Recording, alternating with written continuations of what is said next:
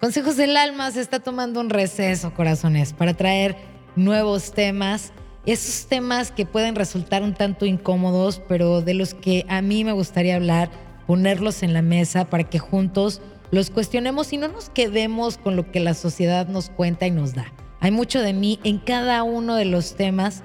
Te muestro mi alma, mi vulnerabilidad, porque muchos de los temas los vivo o los viví en algún momento y me encantaría poder ayudar con ese consejo del alma que no se da directamente, corazón, pero que está ahí, disfrazado del famoso ajá, o por eso escuché este podcast, o tenía que escuchar esto. Vaya, eso que puede resonarte a ti que me estás escuchando.